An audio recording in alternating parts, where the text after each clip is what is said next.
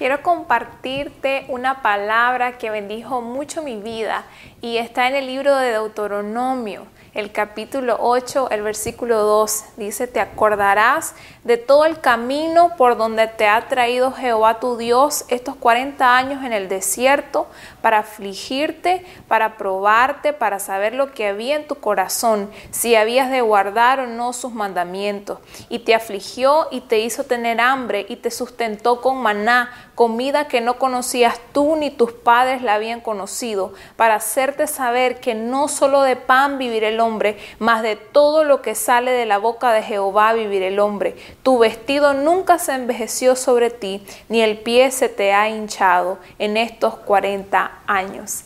Hay muchos estudios y un estudio recientemente que publicó la BBC que dice que traer a memoria cosas buenas que nos han pasado nos ayudan mucho. Y quiero leer específicamente este párrafo que dice que la desaparición rápida de memorias desagradables es un fenómeno que ayuda a las personas a procesar y adaptarse a los cambios que les rodea mientras tienen una actitud positiva ante la vida. La ciencia solo está confirmando algo que ya estaba escrito en la palabra del Señor. La palabra del Señor nos está diciendo que recordemos la bondad de Dios.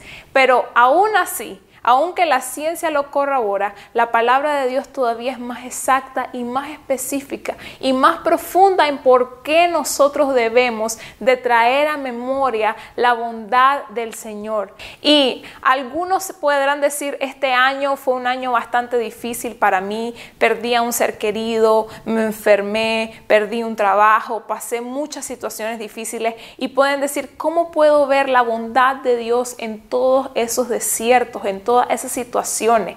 Hay algo que Dios desea hacernos entender, que aunque nosotros pasemos por desiertos, así como el pueblo de Israel lo pasó, estos tenían un propósito en sus vidas. Dios no lo hizo porque es un Dios malo, sino todo lo contrario. Dice que Él los llevó al desierto para conocer su corazón, para hacerlos crecer, para limar asperezas. Y también Él los llevó al desierto porque Él quería enseñarles que no solo de pan vivirá el hombre, Dios te quería enseñar en ese desierto que Él era más importante que cualquier cosa que hayas perdido.